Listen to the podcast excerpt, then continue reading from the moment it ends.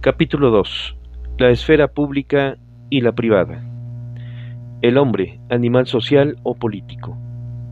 La vida activa, vida humana hasta donde se haya activamente comprometida en hacer algo, está siempre enraizada en un mundo de hombres y de cosas realizadas por estos, que nunca deja ni trasciende por completo.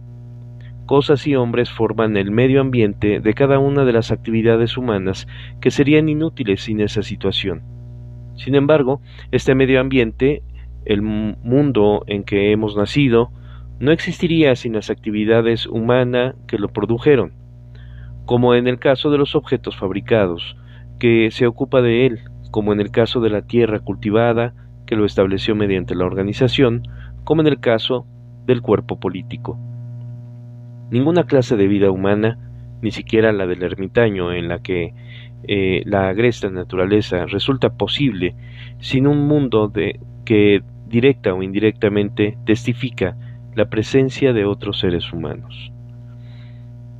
Todas las actividades humanas están condicionadas por el hecho de que los hombres viven juntos.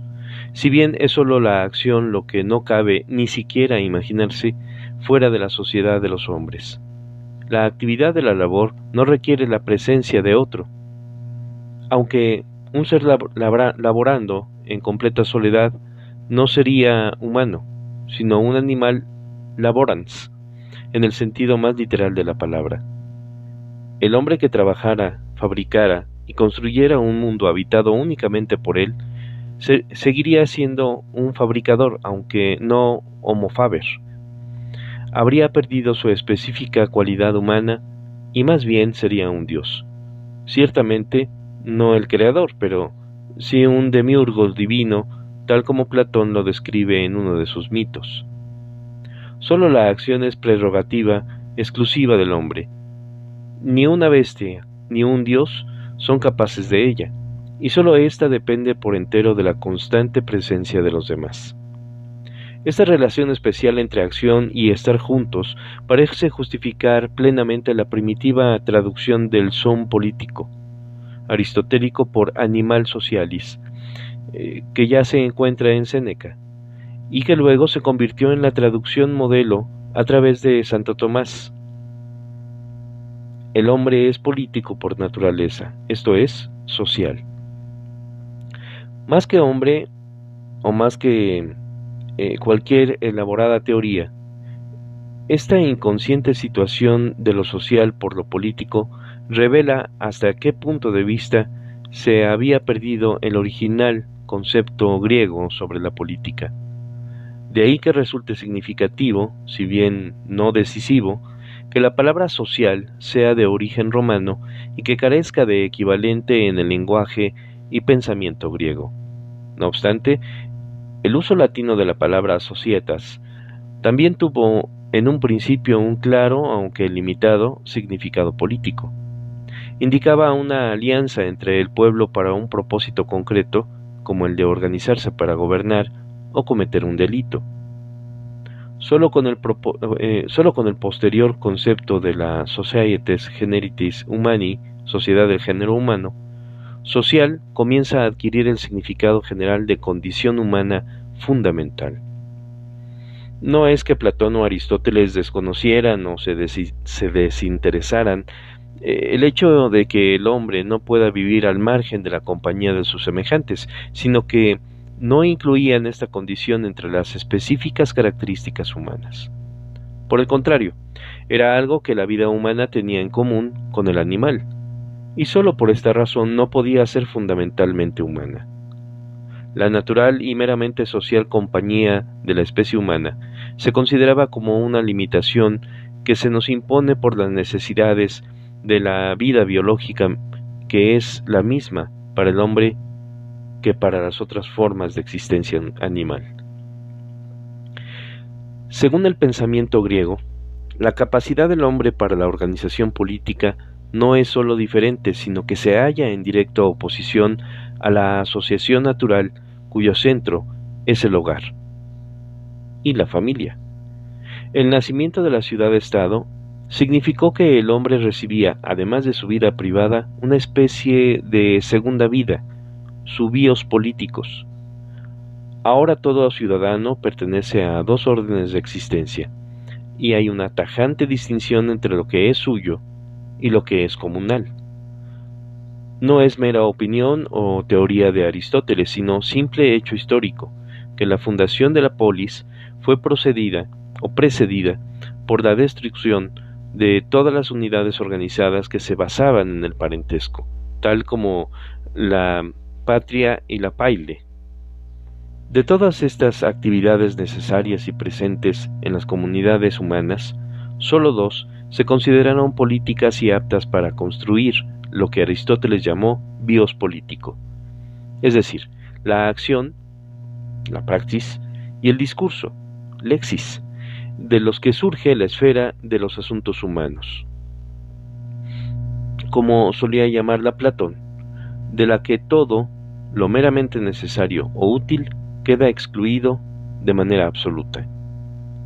Sin embargo, si bien es cierto que sólo la fundación de la ciudad-estado capacitó a los hombres para dedicar toda su vida a la esfera política, a la acción y al discurso, la convicción de que estas dos facultades iban juntas y eran las más elevadas de todas parece haber precedido a la polis y estuvo siempre presente en el pensamiento presocrático.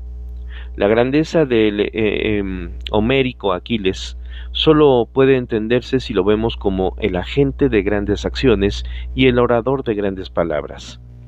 A diferencia del concepto moderno, tiene palabras eh, tales palabras no se consideraban grandes porque expresaban elevados pensamientos.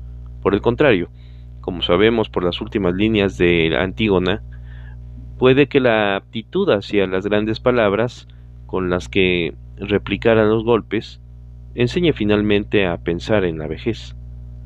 El pensamiento era secundario al discurso, pero discurso y acción se consideraban coexistentes e iguales, del mismo rango, y de la misma clase, lo que originalmente significó no sólo que la mayor, mayor parte de la acción política, hasta donde permanece al margen de la violencia, es realizada con palabras, sino algo más fundamental, o sea, que encontrar esas palabras oportunas en el momento oportuno es acción, dejando aparte la información o comunicación que lleven. Solo la pura violencia es muda, razón por la que nunca puede ser grande.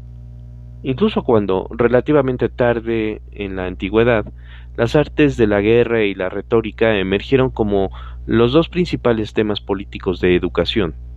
Su desarrollo siguió inspirando por la tradición y por esa anterior experiencia prepolis, y a ella surgió y siguió sujeta. En la experiencia de la polis, que no sin justificación se se ha llamado el más charlatán de todos los cuerpos políticos, e incluso más en experiencia política que se derivó, la acción y el discurso se separaron y cada vez se hicieron actividades más independientes. El interés se desplazó de la acción al discurso, entendido más como medio de persuasión que como específica forma humana de contestar, replicar y sopesar lo que ocurría y se hacía. Ser político vivir en una polis significaba que todo se decía por medio de palabras y de persuasión, y no con la fuerza ni con la violencia.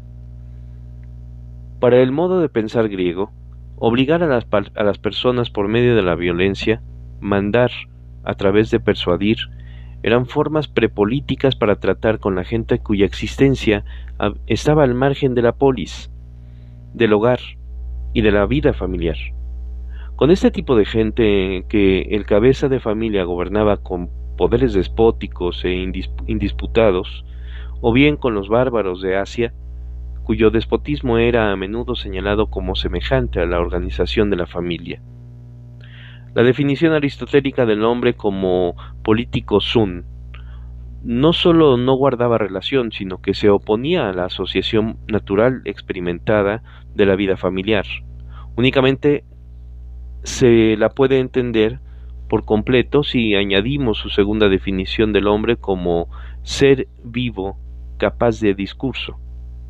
La traducción latina de esta expresión por animal racional se basa en una mala interpretación no menos fundamental que la de animal social. Aristóteles no definía al hombre en general ni indicaba la más elevada aptitud humana, que para él no era el logos, es decir, el discurso o la razón, sino el nous, o sea, la capacidad de contemplación, cuya principal característica es que su contenido no puede traducirse en discurso. En sus dos definiciones más famosas, Aristóteles únicamente formuló la opinión corriente de la polis sobre el hombre y la forma de vida política, y según esta opinión, todo lo que está fuera de la polis, esclavos y bárbaros, eh, estaban desprovistos, claro está, no de la facultad de discurso, sino de una forma de vida en que el discurso, y sólo éste, tenía sentido y donde la preocupación primera de los ciudadanos era hablar entre ellos. El profundo malentendido que expresa la traducción latina de político como social, donde quizás se ve más claro, es en el párrafo de Santo Tomás eh, que Santo Tomás dedica a comparar la naturaleza del gobierno familiar con el político. A su entender, el cabeza de familia tiene cierta similitud con el principal del reino, si bien, añade, su poder no es tan perfecto como la del rey no solo en Grecia y en la polis, sino en toda la antigüedad occidental. Habían tenido como una eh, evidencia misma de que incluso el poder del tirano era menor, menos perfecto que el del el poder con el que el pater familias, el dominante, gobernaba a su familia y a esclavos. Y esto no se debía a que el poder del gobernante de la ciudad estuviera equilibrado y contrarrestado por los poderes combinados de los cabezas de familia, sino que el gobierno absoluto y rebatido y la esfera política, propiamente hablando, se excluían mutuamente.